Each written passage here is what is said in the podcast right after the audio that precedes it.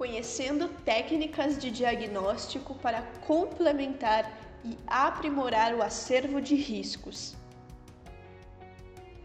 A ideia de sistematizarmos todo o conhecimento adquirido na visão geral em um acervo de riscos, escrito em sintaxes que descrevem de forma encadeada os elementos desses riscos, é uma boa opção para dar foco na auditoria e facilitar o planejamento dos trabalhos.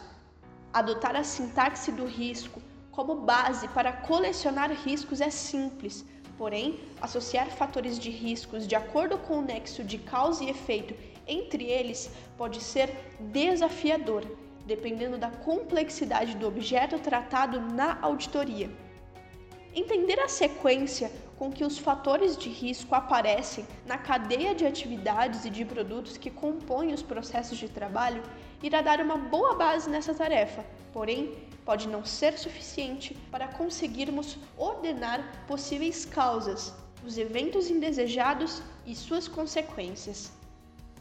Muitas vezes, vamos encarar o fato de termos situações indesejáveis com o objeto, sem termos muita ideia de suas causas ou apenas ficarem evidentes as consequências visíveis de alguma ineficiência ou irregularidade que pode estar ocorrendo, mas ainda não sabemos qual é e nem quais são as suas causas. A utilização de técnicas de análise de problemas e a análise SWOT pode nos ajudar bastante neste momento, que pode ser desafiador e determinante para que o trabalho gere conclusões úteis para os seus usuários, especialmente se utilizarmos a colaboração para executá-las de forma presencial ou online. Vamos começar pela execução da análise SWOT? Análise SWOT.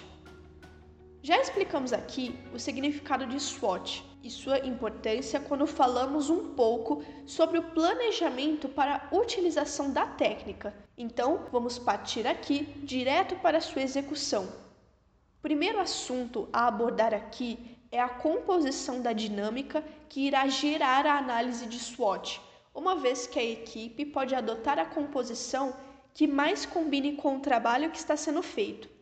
Você pode realizar a dinâmica da SWOT composta apenas por membros da equipe, apenas pelos responsáveis, com mediação pela equipe ou ainda realizar diversas sessões com as partes da auditoria, de forma que a equipe consolide todo o resultado ao final. É importante que a SWOT seja feita separadamente entre os grupos, de forma que cada um deles se sinta mais livre para expressar sua visão em relação ao objeto misturar em uma mesma dinâmica participantes que sejam os responsáveis com membros da equipe, pode parecer aos auditados que a equipe está tomando um juízo de valor antecipado e a sessão pode se tornar praticamente uma instância de defesa. Evite este constrangimento, deixando que a equipe de auditoria permaneça apenas como mediadora, sem interferir no mérito do que é registrado na dinâmica. O mesmo ocorre quando fizer a dinâmica com especialistas, beneficiários, fornecedores ou demais interessados, procurando deixar os diferentes grupos apartados, caso escolha por aplicar a técnica também com eles. A análise SWOT foi originalmente desenvolvida para diagnósticos organizacionais, mas que pode ser adaptada para auditorias de qualquer natureza. Para isso, pode ajudar se previamente ao início da dinâmica, os participantes receberem materiais explicativos sobre o que é o objeto auditado, o objetivo da auditoria e o problema de auditoria definido pela equipe, além dos objetivos e do funcionamento da dinâmica e o porquê dos participantes terem sido convidados. A orientação para os participantes deve ser no sentido de discutir características do ambiente interno e externo das organizações em relação aos processos de trabalho e produtos que têm função no objeto de auditoria.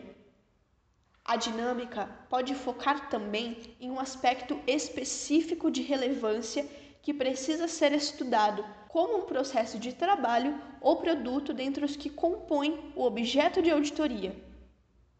Sua execução é relativamente simples, tanto em sua versão para realização presencial quanto online. O primeiro passo é disponibilizar um ambiente de colaboração, que pode ser uma parede ou um quadro em branco, com uma divisão em forma de cruz, com o acrônimo da SWOT em português FOFA: Forças, Oportunidades, Fraquezas e Ameaças. Ou um quadro no Metro Retro ou aplicativo de colaboração online de sua preferência. Do lado esquerdo da cruz desenhada devem ser identificadas as observações dos participantes relativas ao ambiente interno, pontos fortes e fracos do objeto de auditoria. Já do lado direito ficam as observações sobre o ambiente externo, as oportunidades e as ameaças. Vamos detalhar um pouquinho mais cada uma dessas partes do diagrama da SWOT? No lado esquerdo do diagrama, temos o ambiente interno, que podemos definir como o ambiente em que os responsáveis têm o controle, ou seja, tudo aquilo que está dentro faz parte, se relaciona ou pertence ao objeto auditado. Forças. Características internas que sejam positivas relacionadas a pessoas, processos, produtos e tecnologia empregados no funcionamento do objeto auditado e que podem ser aproveitadas para a melhoria da performance, conformidade normativa, ou melhoria da exatidão e da transparência dos demonstrativos financeiros, dependendo dos objetivos da auditoria. Representam uma vantagem interna no fornecimento do bem público relacionado ao objeto e que os responsáveis teriam domínio para aproveitar da melhor forma. Em nosso exemplo da contratação de mão de obra para hospitais, uma possível força que poderia ser apontada em uma dinâmica de SWOT é a existência de hospitais referência em baixos índices de infecções hospitalares e bom aproveitamento da mão de obra para limpeza na rede auditada. Fraquezas características internas negativas também relacionadas a pessoas, processos, produtos e tecnologia empregados no funcionamento do objeto auditado e que podem atrapalhar a melhor performance, inconformidade normativa ou que possam provocar inexatidão ou falta de transparência dos demonstrativos. Ao contrário das forças, representam desvantagens internas para o fornecimento do bem público relacionado ao objeto, mas que os responsáveis têm controle e que, nas melhores condições, podem mudar a situação, mesmo que seja bem caro ou complexo. Em nosso exemplo, uma possível fraqueza poderia surgir da questão de que os colaboradores terceirizados nos hospitais são controlados em planilhas de Excel em cada unidade de saúde, sem uma consolidação histórica que permita estimar as próximas contratações. No lado direito do diagrama, temos o ambiente externo, que engloba fatores sobre os quais os responsáveis pelo objeto não têm controle, ou seja, tudo aquilo que altera para melhor ou para pior o cenário ou ambiente em que o objeto está inserido e que os responsáveis terão de lidar por não terem influência direta. Oportunidades são os elementos representados por um fator externo que cria um cenário favorável para a atuação dos responsáveis na melhoria da performance para a conformidade normativa ou para a melhoria da exatidão e da transparência dos demonstrativos financeiros. É algo que os responsáveis podem utilizar para crescer, atingir ou exceder metas de funcionamento ou ainda mudar situações que não favorecem o bom funcionamento do objeto em termos operacionais, normativos ou de comunicação. Em nosso exemplo, um aumento de orçamento aprovado pelo legislativo para os hospitais da rede auditada poderia ser uma excelente oportunidade a ser aproveitada. Ameaças são os elementos ou conjunturas que criam um ambiente desfavorável para a atuação dos responsáveis nos processos de trabalho do objeto e sobre os quais eles não têm o controle. Em nosso exemplo, o aumento dos valores de referência nas remunerações dos profissionais de limpeza em um acordo coletivo podem ser ameaças que podem aumentar os custos com esse tipo de serviço nos hospitais. Já citamos as vantagens da matriz SWOT para a equipe de auditoria para completar e aprimorar seu acervo de riscos durante o planejamento e, mais para frente, na execução, ajudar na discussão dos encaminhamentos. Para os responsáveis que participam das dinâmicas, é uma excelente oportunidade para refletirem como suas forças podem defender das ameaças ou potencializar suas oportunidades e que ações devem tomar para que suas fraquezas não potencializem ainda mais as ameaças ou prejudiquem suas oportunidades. Uma vez que os participantes tenham entendido bem os conceitos e aplicações explicados nos parágrafos anteriores, a condução da dinâmica é muito simples e consiste nos participantes discutindo e escrevendo em etiquetas adesivas reais ou virtuais. No caso da versão online, o conteúdo de cada uma das partes identificadas conforme a sequência. Primeiro, defina suas forças. Segundo, Determine suas fraquezas. Terceiro, liste as oportunidades. Quarto, enumere as ameaças. Quinto, coloque os dados nos locais do diagrama. Durante a condução das dinâmicas, o mediador pode fazer algumas perguntas para estimular o debate entre os participantes e inspirar o registro das situações nas notas adesivas. A depender do objeto auditado, algumas perguntas para estimular o debate sobre forças e fraquezas podem ser: Como a qualificação e a quantidade do pessoal envolvido com o objeto pode ser uma vantagem ou desvantagem? Como as prioridades da gestão das organizações podem ser uma vantagem ou desvantagem para o objeto? como a estrutura de governança das organizações pode ser uma vantagem ou desvantagem para o objeto. Como a estrutura dos processos de trabalho podem ser uma vantagem ou desvantagem. Como a infraestrutura pode ser uma vantagem ou desvantagem. Como a tecnologia pode ser uma vantagem ou desvantagem como as características dos produtos, serviços entregues pode ser uma vantagem ou desvantagem. Como o relacionamento com os beneficiários e fornecedores pode ser uma vantagem ou desvantagem.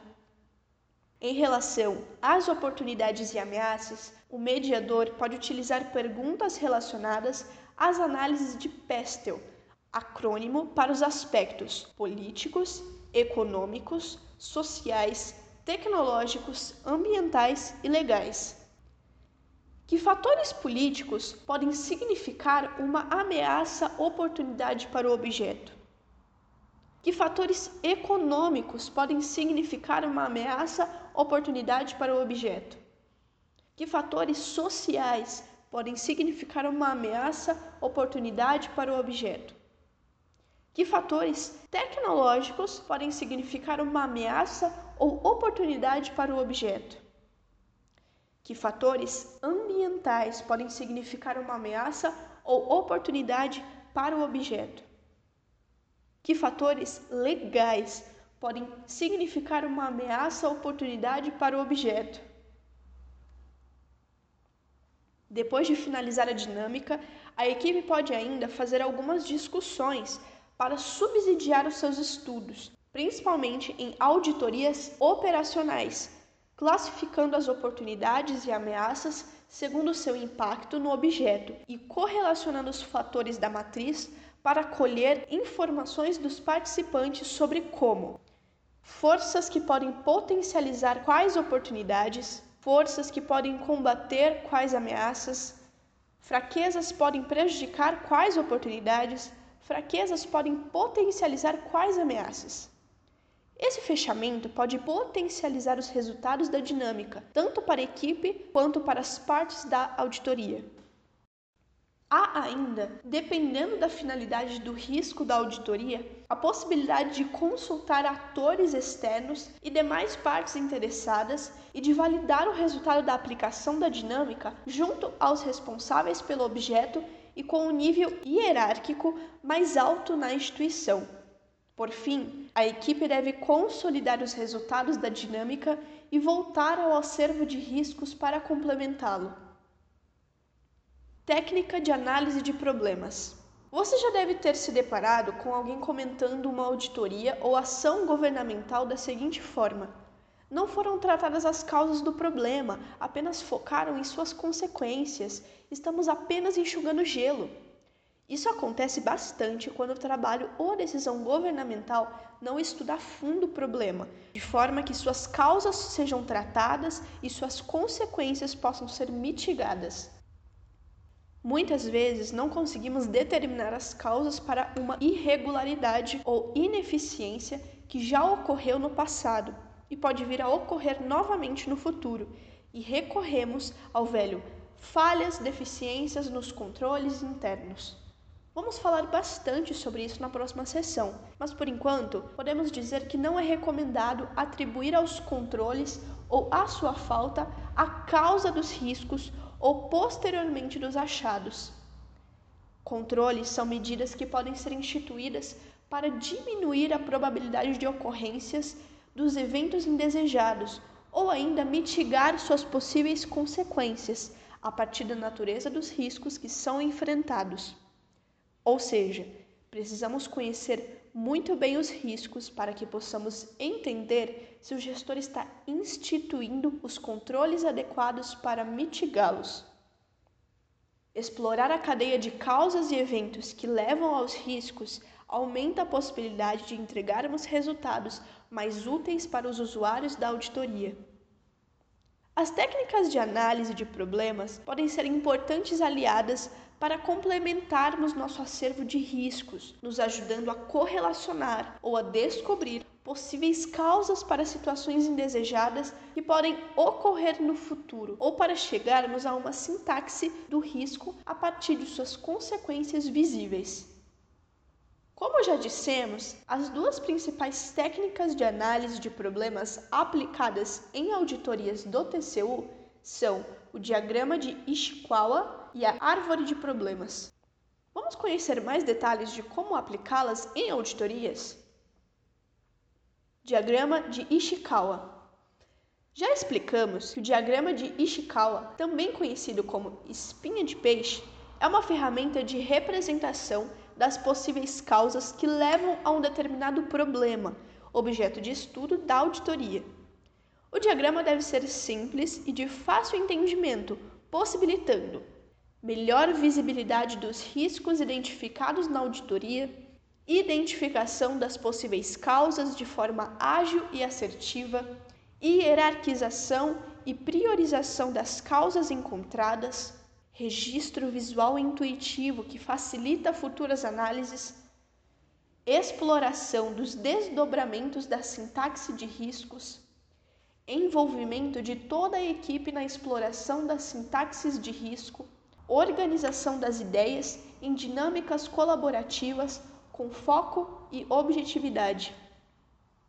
O primeiro passo para a construção de um bom diagrama é a definição clara do problema a ser analisado pelos participantes da dinâmica de sua construção.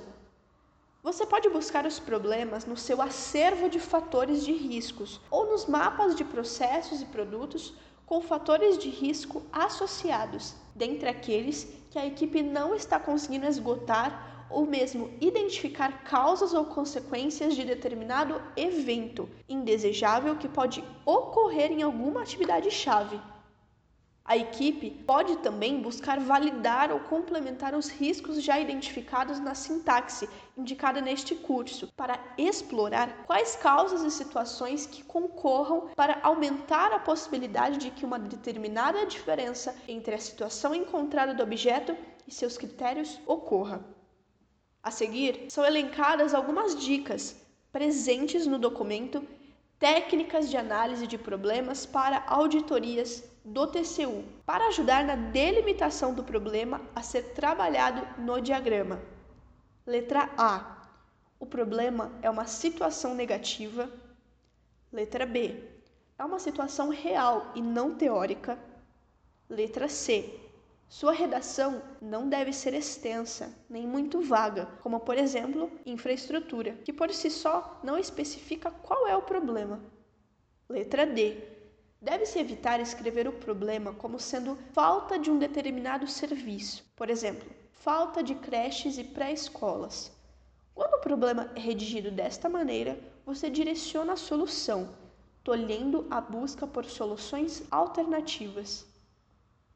Letra E. Da mesma forma, deve-se evitar escrever o problema como a não existência de algo. Por exemplo, não existe no país um órgão responsável pela fiscalização das florestas. Letra F. Não se deve escrever a causa do problema em seu enunciado. Por exemplo, a qualidade das estradas está ruim devido à falta de fiscalização das obras. Letra G. O problema não deve ser formulado a partir de interpretações, preconceitos ou posicionamentos individuais. Por exemplo, o governo é burocrático.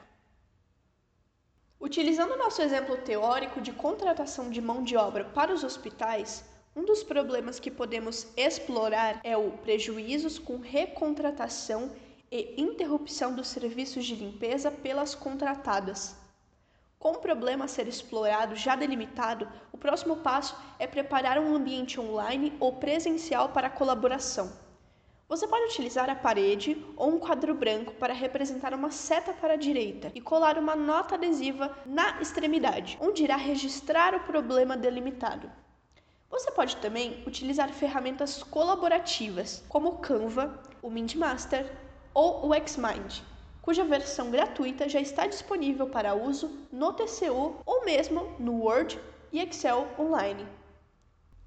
O próximo passo é fazer traços diagonais no corpo da seta, que serão as categorias das causas a serem exploradas pelos participantes da dinâmica. Para ajudar nessa tarefa, você pode categorizar as causas utilizando os seis M's definidos pelo criador da técnica.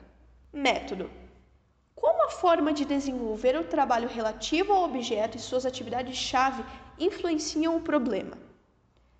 Máquinas. Como os equipamentos, sistemas, bancos de dados e tecnologia utilizados no processo influenciam o problema? Medida. Como as métricas utilizadas para medir o desenvolvimento da atividade influenciam o problema? Meio ambiente. Como o meio e o contexto em que as atividades relativas ao objeto estão sendo desenvolvidas influencia o problema. Material. Como a qualidade, o tipo dos materiais e as informações utilizadas nas atividades do objeto influenciam o problema. Mão de obra. Como as pessoas e organizações envolvidas na atividade influenciam o problema. Depois de desenhar as categorias de possíveis causas realize um brainstorming com os participantes para defini-las. Quando a dinâmica for realizada com a equipe de auditoria, irá ajudar bastante se a equipe toda estiver a par dos fatores de risco já colecionados até ali, como forma de inspiração na tarefa de montar o diagrama. Difícil de entender somente na teoria, não é? Vamos continuar o nosso exemplo para materializar o conceito do diagrama, que seguramente te ajudará a visualizar com mais facilidade o que é e como executá-lo. Vamos retornar ao problema: prejuízos com recontratação e interrupção dos serviços de limpeza pelas contratadas, que está na extremidade da espinha de peixe. Os participantes da dinâmica podem explorar suas causas, hierarquizando-as conforme as categorias dos seis M's, que mencionamos anteriormente conforme exemplificado a seguir. Grupo: prestadores de serviço ligados à mão de obra. Causa primária: prestadores de serviço abandonam o contrato. Causas secundárias: atrasos nos recebimentos das empresas, demora das empresas para apresentação de documentação comprobatória do serviço e de obrigações trabalhistas, demora dos servidores na análise documental, possível pedido de propina para liberação, falta de treinamento, falta de ética. Grupo: procedimento de comprovação e pagamento, ligado ao método. Causa primária: não há procedimentos padrões formalizados. Causas secundárias: muitas solicitações de complementação documental, solicitações de documentação sem padrão, cada mês empresa uma solicitação diferente, critérios de análise diferentes conforme o servidor. O diagrama, à medida que vai sendo formado, vai dando uma visão mais abrangente do problema. Veja como poderia ficar na figura a seguir. Árvore de problemas. Já definimos a árvore de problemas no texto introdutório desta sessão, mas vale relembrar que uma das principais vantagens de se trabalhar com esse tipo de técnica em auditorias é que as informações são estruturadas de uma forma bastante parecida com a estrutura de um achado ou de um risco, causa, problema, efeito. Quando construída de forma colaborativa entre os membros da equipe e com os responsáveis ou demais partes interessadas, a árvore de problema é um excelente ponto de partida para explorarmos os riscos da maneira mais completa. A técnica tem a vantagem de explorar os problemas percebidos, junto com as suas causas e consequências dentro de uma mesma estrutura, permitindo um encadeamento de causas raízes, permitindo visualizar aquelas que são determinantes. Podemos usar as opiniões e percepções dos participantes da dinâmica de construção da árvore para decidirmos quais as causas que aumentam sensivelmente a probabilidade de ocorrência de um evento indesejável e que devemos nos concentrar em evidenciar para que a auditoria seja mais útil por seus usuários. Assim como acontece com o diagrama de Ishikawa, a utilização da técnica da árvore de problemas é bastante simples e pode ser construída em oficinas ou até mesmo de forma individual, a partir de informações que tenham sido coletadas durante a fase de planejamento da auditoria. A vantagem de se construir em oficinas colaborativas é que o documento fica mais rico e pode ajudar a eliminar algum viés que poderia ser introduzido quando se constrói individualmente, além de contribuir para o nivelamento de conhecimento da equipe e demais participantes sobre os problemas estudados na auditoria. O primeiro passo é escolher um facilitador para a dinâmica, que pode ser um membro da equipe de auditoria ou alguém que tem experiência nesse tipo de técnica.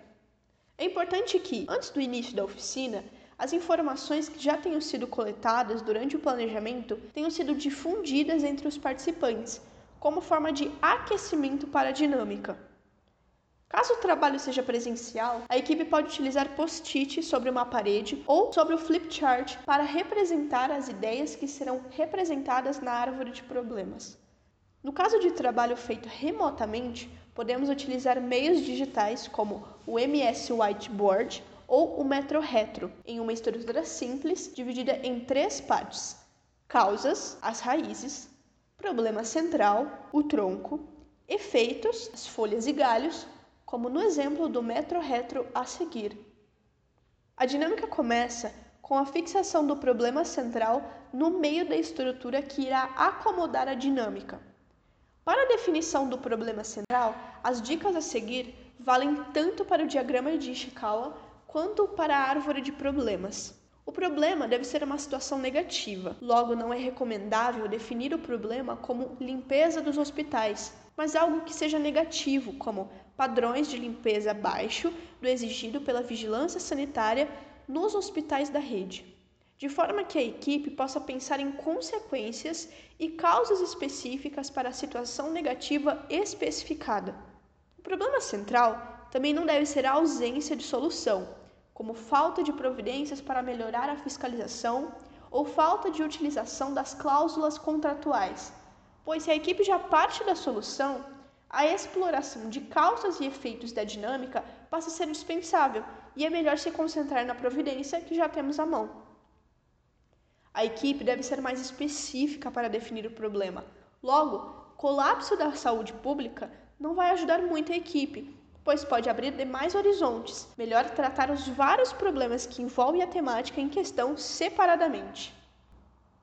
Uma vez definido o problema central, podemos partir para a copa da árvore, identificando efeitos ou consequências, focando em por que o problema é ruim, porque ele é relevante para o objeto auditado.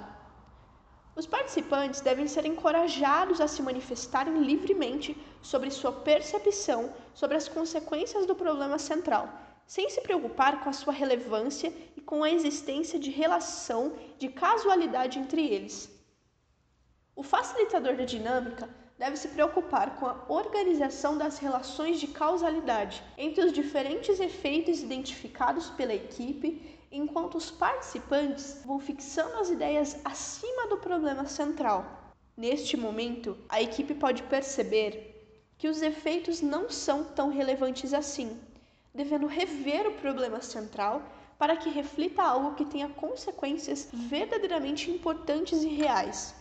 Os efeitos devem ser dispostos na árvore seguindo uma sequência lógica. Partem dos mais imediatos, ou seja, aqueles que estão diretamente relacionados ao problema central e vão sendo depurados até os mais gerais, galhos mais altos. Quando for representar a árvore de problemas graficamente em um documento, após tratar as informações da dinâmica, a equipe pode utilizar setas para hierarquizar as consequências. Vamos ao exemplo? Partamos do problema central: padrões de limpeza abaixo do exigido pela vigilância sanitária nos hospitais da rede.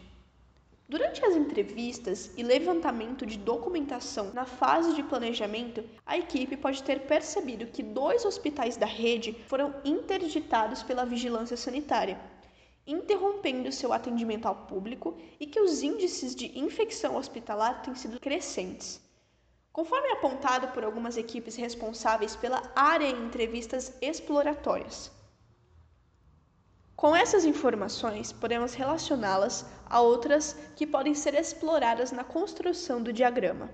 Logo acima do problema central, podemos ramificar em duas vertentes: uma para os índices de infecção e outra para a interdição dos hospitais, podendo inclusive especular sobre ocorrências intermediárias para chegar-se a essas consequências finais.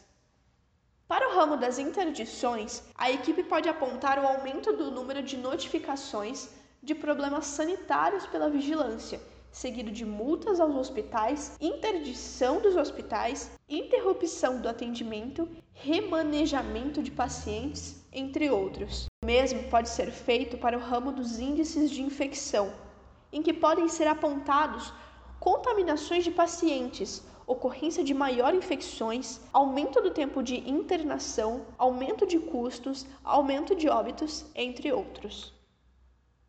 Agora que temos certeza de que o problema principal é importante em função de suas consequências, podemos trabalhar em suas causas, raízes. Uma técnica que pode ser utilizada para trabalhar as causas tanto na elaboração da árvore de problemas quanto na elaboração do diagrama de Ishikawa é a técnica dos cinco porquês, que ajuda a identificar as causas e também as relações de causalidade. Semelhantemente ao que foi feito para os efeitos, parte-se para a enumeração das possíveis causas a serem anotadas logo abaixo do problema central. Enquanto os participantes da dinâmica vão colocando os post-its logo abaixo do problema central, o facilitador pode ir organizando as ideias postadas, agregando as causas entre si e estimular os participantes a dissociar as causas mais gerais em causas mais específicas, até atingir o nível de causa raiz. Assim, a configuração das causas vai criando uma hierarquia em que as causas primárias podem ser destacadas e as causas subsequentes vão se subdividindo. Continuando o exemplo, a partir do problema central, padrões de limpeza abaixo do exigido pela vigilância sanitária nos hospitais da rede, podemos explorar algumas causas primárias. Nas entrevistas e análises documentais, podemos perceber que as empresas contratadas para o fornecimento de mão de obra podem não atender aos padrões técnicos compatíveis com a complexidade dos contratos. Além disso, as atividades de fiscalização dos contratos podem não estar dando resultado, já que a equipe não encontrou notificações e ações das equipes de fiscalização para a correção dos problemas na execução dos contratos firmados. Podemos agora dividir em duas vertentes e explorar causas intermediárias relacionadas às causas que foram identificadas inicialmente.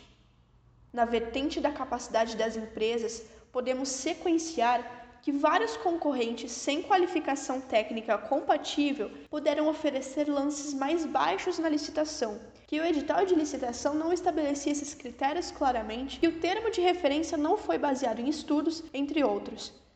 Já na vertente da fiscalização, podemos destacar que os fiscais não documentam adequadamente as fiscalizações, não executaram os procedimentos recomendados, não possuem a qualificação necessária, não possuem rotinas de fiscalização, entre outros. Algumas dicas. Para finalizar esse texto, vale trazer aqui algumas recomendações adicionais do documento técnico do TCU, Técnicas de Análise de Problemas para Auditorias, reproduzidos nos parágrafos a seguir. Alguns cuidados devem ser tomados ao se aplicar as técnicas de análise de problemas. Letra A envolver a equipe interessada e pessoas atingidas pelo problema. Letra B. Não criticar ideias e sugestões. Letra C. Não sobrecarregar o diagrama de Ishikawa ou a árvore de problemas. Letra D. Construir um diagrama ou uma árvore para cada problema identificado. Letra E. Listar todas as causas mais prováveis. Letra F Criar ambiente favorável à solução do problema. Letra G. Entender claramente cada causa e seus possíveis efeitos. Adicionalmente, é importante considerar que a reunião para discutir os problemas e suas causas não deve ultrapassar duas horas de duração para não se tornar contraproducente. Caso o tempo não seja suficiente para a conclusão do instrumento, o facilitador deve interromper o processo de discussão e combinar com a equipe outro dia para continuar o trabalho.